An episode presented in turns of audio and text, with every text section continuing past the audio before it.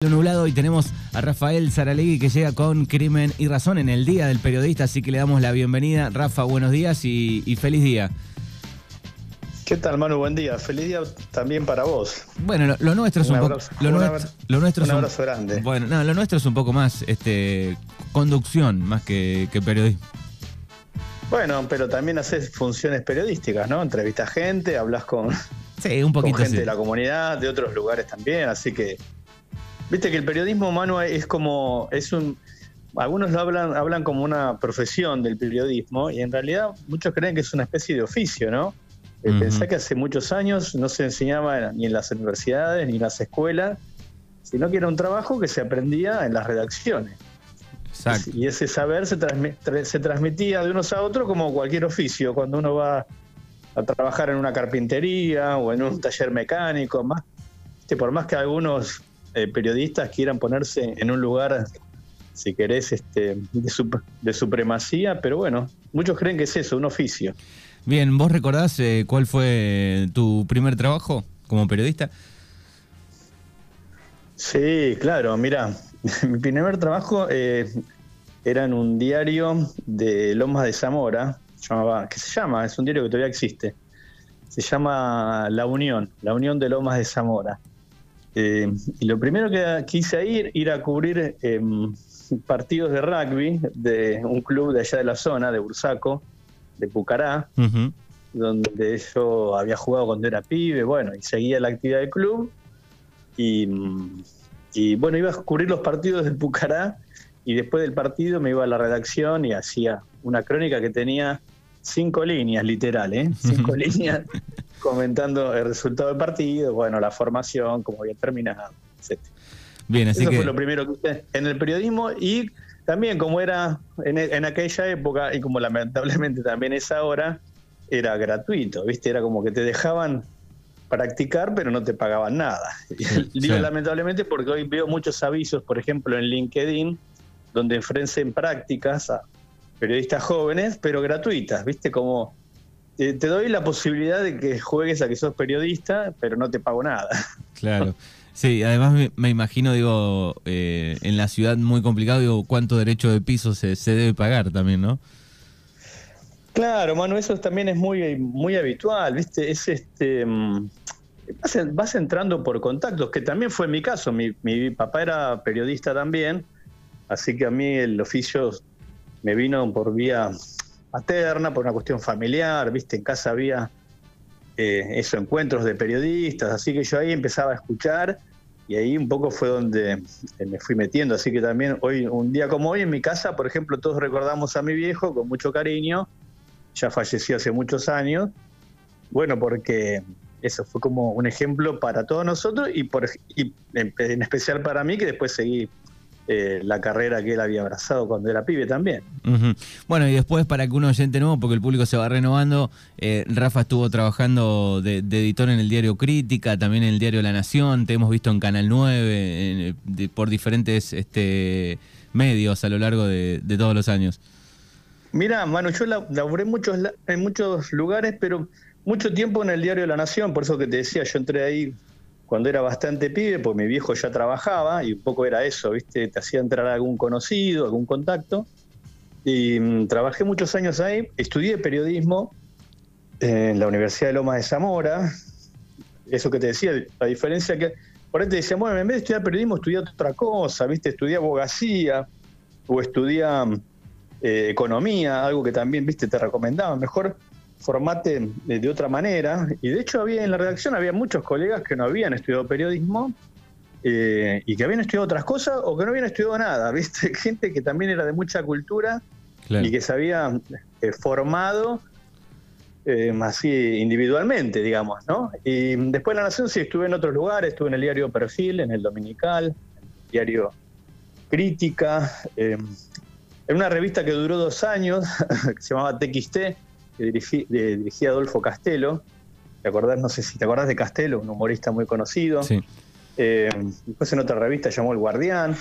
Bueno, un poco de todo. Después también hice radio, eh, algo de, de televisión a través de documentales. Así que, nada, es un oficio cuando se puede trabajar así con, con libertad y, con ganas. Es un oficio muy lindo. El, problema que tenemos, como en tantos otros trabajos, a veces es esto, la, precariedad, la falta de, desarrollo o, o, las bajas remuneraciones, ¿no? Eso es algo que vemos a diario. La gente piensa que los periodistas ganan muy bien y la verdad que los que ganan muy bien son muy pocos, ¿no? En general los periodistas tenemos que tener dos o tres cosas para poder tomar un sueldo más o menos digno. Exactamente. Bueno, y, agarraste un, un cambio de, tecnología, ¿no? En, tu carrera, digo, eh, habrás arrancado escribiendo de una manera, pasándolo, ¿no? de texto a, una máquina y, hoy en día tal vez es mucho más fácil con, con, las, este, con la tecnología, ¿no?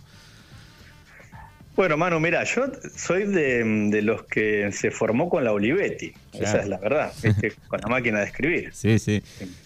Lo primero que hice, que aprendí a hacer era a escribir en eso, a máquina, la vieja Olivetti, que era la que estaba en todas las redacciones, es la que te digo que estaba en el diario La Unión de Lomas de Zamora, o la que estaba en, La Nación cuando empecé a, trabajar allá. y, así que fui parte del traspaso de lo que sería la máquina de escribir a la computadora eh, y luego ya a los medios más este, digitales. La verdad que los cambios que yo he visto en, las formas de producir y de trabajar en el periodismo no tienen, tienen poco que ver, eh, por un lado sí, por otro no, de lo que era al comienzo de mi, de mi carrera, digamos, ¿no? Eso, se escribía en máquina, en máquina, en papel, se hablaba de lo que se llamaba hojas pautadas, viste que era, vos ahí calculabas la cantidad de líneas que iban a ir en la columna de un diario. Se estoy hablando de lo que es la prehistoria. viste, cuando las páginas en, los talleres de los diarios se armaban con plomo, viste, un sistema que ya hace años no se, no se utiliza, viste, ahora se, la composición de las, de las páginas es de otra manera, ¿viste? Sí. Eh, bueno, sí, por eso te digo, yo arranqué con escribiendo en máquina de escribir y después pasé a, una a las computadoras con un sistema que era muy diferente al actual, eh, que llamaba, bueno, el DOS, ¿viste? Era, no, vos veías un montón de, de grafiquitos, ponerle para poner el título de la nota, tenía que poner una serie de códigos que si le erraba, después ibas al taller y salía cualquier cosa. Claro, qué laburo, qué laburo que hacían. Eh, y te quería preguntar. Era un laburo muy diferente. En el, caso de los diarios, digo, trabajan todo el día y a qué hora tiene que estar listo para empezar a imprimirse. Sabemos que se hace muy temprano, nosotros vemos, o todo el mundo veía el diario en la madrugada en la ciudad y bueno, llegaba mucho más tarde acá o al mediodía, pero digo, ¿a qué hora tenía que estar todo listo para mandar a imprimir? Mira, ponerle lo yo, no sé, eso debe haber cambiado bastante ahora, ¿no? Pero cuando yo trabajaba en La Nación, el horario de cierre, así, de las páginas, tenían que ya, la última página, que en general lo último que se cerraba era la primera plana, ¿no? La página, la primera plana del diario, la tapa. Claro. Eh, la última página, en realidad no tenía que ir más allá de las 12 de la noche. Eh, todo lo demás iba ya imprimiendo antes y lo último que se armaba era ese, la página, la tapa del diario que se cerraba a las 12, ponele. ¿Y por qué a las 12? Porque si, bueno, si había algún cambio al último momento, por ahí se incluía en la tapa. Después había guardias en los diarios, yo de hecho lo hacía, nos quedábamos hasta las dos y media, 3 de la mañana, y había una guardia, por ejemplo, con un periodista de la sección internacionales, eh, otro de policiales, en ese caso a veces me tocaba a mí, eh, y algún otro sector por, viste, si había, no sé, algún atentado en algún lugar del mundo, o si había algún crimen resonante en la madrugada o un incendio. Entonces algo que se podía incluir en lo que se llamaba la segunda edición, ¿viste? Ahí sí, era el famoso grito paren las rotativas, ¿te acordás que lo habrás visto en alguna película? Sí. Y, y, ahí se cambiaba alguna página y se metía alguna información. O también gente, los que cubrían congreso, viste, por ahí cuando había una sesión que era eh, muy extensa, que duraba hasta la madrugada, y se votaba ponerle una ley en plena madrugada, bueno, ahí también se paraba la máquina y se, y se volvía a imprimir. Te digo, esto es la prehistoria del periodismo, eso después cambió muchísimo, ¿no? Sobre todo con, con los sistemas digitales. Claramente. Bueno, hoy no sé qué, tirada tiene eh, pero cada vez hay, hay menos, en el formato diario digo, deben quedar eh, pocos, ¿no? Los, conocidos y, cada vez menos. Claro, viste, el formato papel ha ido decayendo enormemente, la venta en papel del diario, hoy el consumo eh, de los medios, está claro, es digital, ¿no? Sí. Por eso todas las redacciones se han ido ayornando, eh, tienen redacciones online, bueno, se producen, viste, simbiosis en los que, entre los que trabajan en la redacción online y los que trabajan en la, en la redacción papel, pero bueno, el diario de papel claramente hoy sigue, ¿no? Pero es verdad que es casi un objeto en extinción, ¿viste? Porque hay gente que le gusta más leerlo en papel, son eh, costumbres que por ahí son difíciles de alterar, pero es como que... sí han bajado muchísimo las tiradas, claramente. Es como... No tengo datos de hoy, pero eso bajó claramente.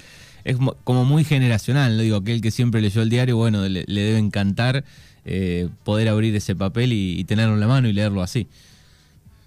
Claro, eso, viste, la, ponerle sobre todo la lectura del domingo, cuando los diarios traían la revista o traían un suplemento de otra cosa y, entonces, ya fuera, digo el diario que fuera, ¿no? Ya sea La Nación, Clarín o Página. Entonces que los diarios ahí se repartían y uno leía la revista dominical, otro leía más de política, otro más de deporte. Eh, pero eso, bueno, ha cambiado muchísimo con el, el consumo de noticias y el consumo que surge a través de las redes sociales, ¿no? Manu, habría que pensar cuánta gente hoy, y que eso creo que ya hay trabajos hechos, cuánta gente hoy en realidad más se informa por, por las redes que por los medios tradicionales, ¿no? Y bueno, eso también tiene un, enorme campo para discutir, ¿no? Se, se informan por lo que sale en Instagram o en Facebook o en Twitter o en TikTok o en cualquiera de las otras redes sociales. Y también muchas veces se da eso como válido y da eh, lugar a muchas confusiones o informaciones tergiversadas. Bueno, es todo un gran debate, un gran cambio que ha habido, sin renegar de lo que significan las redes o la inmediatez o la instantaneidad, pero eh, también reivindicar el oficio de los periodistas, los comunicadores, ¿no? Exactamente.